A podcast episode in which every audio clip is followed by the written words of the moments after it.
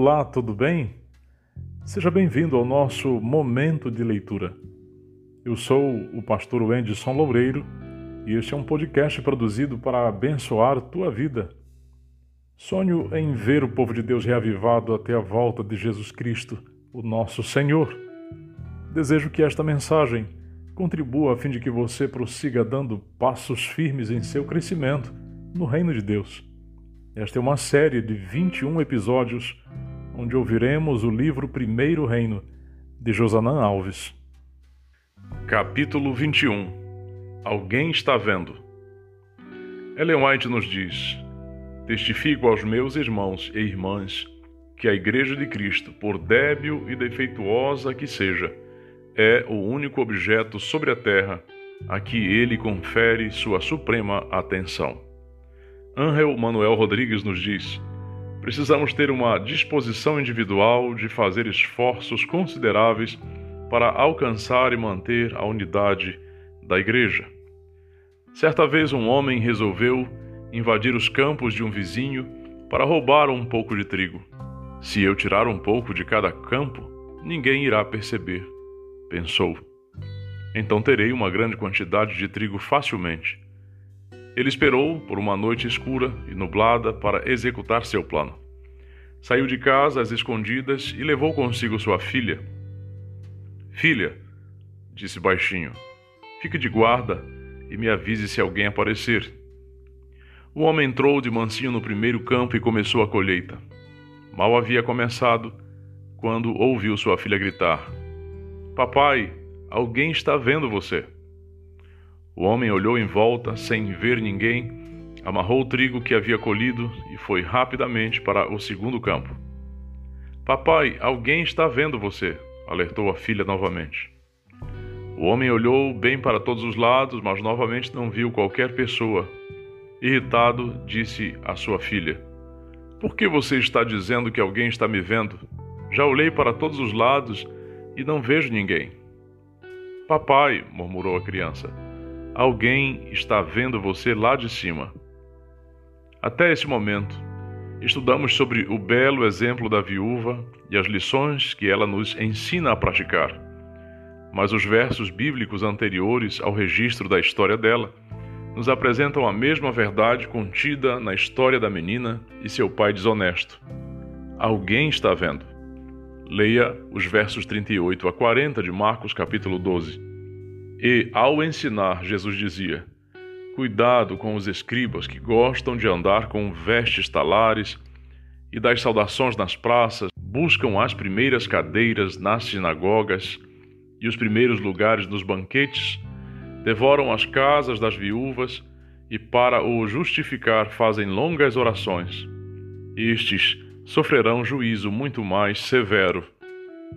Imediatamente, após essa fala, está o relato da oferta da viúva. Isso é, no mínimo, curioso. Jesus deixa claro que ele tanto observava a atitude pública da viúva como também a atitude privada dos escribas. A palavra escriba vem do verbo escrever. Os escribas eram judeus que tinham a função de copiar manuscritos, ensinar e interpretar a Torá e outras literaturas judaicas e executar tarefas no templo. Além disso, eles atuavam na preparação de diversos documentos, como escrituras e registros. Eram como tabeliães da época. Muitos deles eram membros do Sinédrio, uma espécie de Suprema Corte judaica. Alguns deles faziam parte da seita dos fariseus ou saduceus. Alguns também eram sacerdotes e levitas. Jesus os denuncia como orgulhosos, egoístas, hipócritas e indignos de confiança e, em seguida, enumera seis pontos de suas atitudes malignas. Primeiro, gostavam de andar com vestes talares. Usavam uma faixa de tecido ao redor do pescoço para diferenciá-los das pessoas comuns. Número 2. Gostavam de receber saudações públicas. Tinham um desejo de reconhecimento público de superioridade. Número 3 gostavam das primeiras cadeiras nas sinagogas. Quem se sentava à frente tinha a dupla vantagem de ler, orar e ver a todos. Além disso, era considerado um sinal de honra ser convidado a sentar-se neste lugar. Número 4. Gostavam dos primeiros lugares nos banquetes? Isso também era considerado um sinal de superioridade na época de Cristo. Número 5. Devoravam as casas das viúvas. Comentando sobre este ponto, Ellen White declara: os fariseus tinham grande influência sobre o povo e se aproveitavam disso para servir aos próprios interesses. Conquistavam a confiança de piedosas viúvas e então apresentavam como seu dever dedicar sua propriedade a fins religiosos. Havendo conseguido controle sobre seus bens, os calculistas usavam-nos para seu benefício. Número 6. Tentavam se justificar com longas orações. Em Mateus 6, de 6 a 8, Jesus já havia denunciado a prática hipócrita de fazer longas e audíveis orações em público para atrair a atenção. Essas práticas dos líderes religiosos da época de Cristo eram amplamente conhecidas por todos. E Jesus, mesmo conhecendo as atitudes deles, parabeniza a viúva por levar sua oferta para o templo, recursos esses que seriam administrados por eles.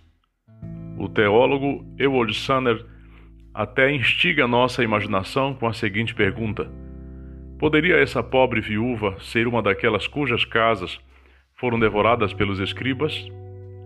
Do ponto de vista humano, talvez fosse mais razoável que Jesus desestimulasse a prática da devolução das ofertas no templo, já que a corrupção prevalecia entre os líderes religiosos da época. Segundo Ellen White, muitos teriam aconselhado que ela guardasse seu escasso recurso para o próprio uso. Nas mãos dos ricos sacerdotes, seria perdido de vista entre as muitas e grandes ofertas levadas ao tesouro Jesus, porém, entendeu o motivo dela. Ela acreditava que o serviço do templo era indicado por Deus e estava ansiosa por fazer tudo o que lhe era possível para a manutenção dele. Preciso entrar em um ponto muito delicado neste momento. Ao longo de meus 20 anos de ministério, tenho encontrado pessoas que me dizem serem incapazes de devolver os dízimos e as ofertas por não concordarem com a maneira como a igreja usa os recursos, por não concordarem com o estilo de vida de alguns pastores e não perceberem transparência no uso dos recursos da igreja. Elas me questionam e geralmente imaginam que irei afirmar que os líderes da igreja são infalíveis e inquestionáveis. No entanto, sempre que converso com pessoas que trazem seus questionamentos, eu respondo que ao longo de meu ministério também tenho feito meus questionamentos. Não é proibido ter dúvidas e questionamentos. A grande questão é decidir o que fazer e como agir quando eles surgem. A história da viúva me ajudou a entender este ponto. Jesus havia acabado de questionar a atitude dos líderes religiosos e logo em seguida estava no templo parabenizando a viúva por entregar a oferta a esses líderes questionáveis. Jesus nos ensina que se esperamos atitudes corretas das pessoas, devemos agir corretamente. Martin Luther King Jr. afirmou: Um grande perigo para nós é a tentação de imitar as pessoas a quem nos opomos. Muitas vezes queremos ensinar valores corretos com atitudes erradas. Queremos defender a verdade indo às redes sociais fazer acusações. Queremos mudanças profundas com retaliações. Isso pode até ser estimulado no conturbado ambiente social em que vivemos, mas precisamos olhar para a palavra de Deus e entender que os valores e princípios do reino de Deus são diferentes dos valores e métodos do mundo. Você deve então estar se perguntando: tudo bem, pastor, mas como devo agir quando não concordo com a maneira pela qual as coisas são conduzidas na igreja? Essa é uma pergunta tão importante que eu gostaria de responder com uma citação de Ellen White. Alguns têm se sentido insatisfeitos e dito: Não devolverei mais o dízimo, pois não confio na maneira pela qual as coisas são dirigidas na sede da obra. Roubarão, porém, a Deus por pensarem que a direção da obra não é correta? Apresentem sua queixa franca e abertamente no devido espírito e às pessoas competentes Solicitem em suas petições que se ajustem as coisas e ponham em ordem, mas não se retirem da obra de Deus, nem se demonstrem infiéis porque outros não estejam fazendo o que é correto. Essa citação nos ensina cinco coisas muito profundas. Número 1. Um, a decisão de ser infiel por perceber coisas erradas sendo feitas com os recursos da igreja é considerada por Deus como roubo. Número 2. Apresente sua queixa. Você não precisa ser omisso e fechar os olhos para erros cometidos. Número 3. Essa apresentação da queixa deve ser feita de maneira franca. Franco é alguém que é sincero e não dissimula o pensamento.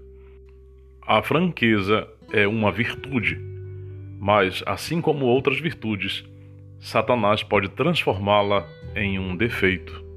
Algumas pessoas parecem gostar de se denominar francas, alegando que falam o que pensam a quem quiserem e na hora que bem entendem. Dessa maneira, a franqueza se torna destrutiva. Número 4. Para que a franqueza seja uma virtude cristã, ela deve ser apresentada no devido espírito. Não seria um erro acrescentar no devido espírito cristão? Ore antes de apresentar a queixa, Peça a Deus que coloque amor em suas palavras e lhe dê sabedoria ao apresentar seus questionamentos. Coloque-se em uma posição de alguém que quer ajudar e não destruir. Número 5. Apresente as observações a pessoas competentes. Eu poderia acrescentar: não apresente nas redes sociais. Não siga o espírito revolucionário da época que ensina que a exposição é a única maneira de resolução. Por fim, não enxergue todos os que estão à frente da causa de Deus como aproveitadores e desonestos, e sim como seres humanos que têm dado o melhor de suas vidas pela causa da cruz, mas não passam de seres humanos falhos e passivos de erros, voluntários ou involuntários. E o mais importante, admita estar errado quando as explicações apresentadas mostrarem isso. A citação conclui afirmando: Mas não vos retireis da obra de Deus nem vos demonstreis infiéis, porque outros não estejam fazendo o que é correto. Não se retire da obra de Deus. Ele tem uma obra neste mundo e convida você a unir-se completamente a ela. O Senhor está mais interessado em pôr em ordem sua causa do que você. Por isso, não responda com infidelidade aos erros cometidos por alguns. Preciso terminar este capítulo louvando a Deus, pois ao longo dos anos Percebo que, na esmagadora maioria das vezes, eu tenho visto a causa de Deus ser conduzida com sensatez e responsabilidade. Deus tem conduzido sua igreja e eu quero permanecer unido e comprometido com ela até o fim. Talvez você tenha perdido a confiança na maneira como a obra de Deus tem sido conduzida. Por isso eu quero convidá-lo a orar neste momento e pedir sabedoria a Deus para agir de acordo com a orientação profética e principalmente para continuar envolvido com a causa da verdade, com fidelidade. Oremos então.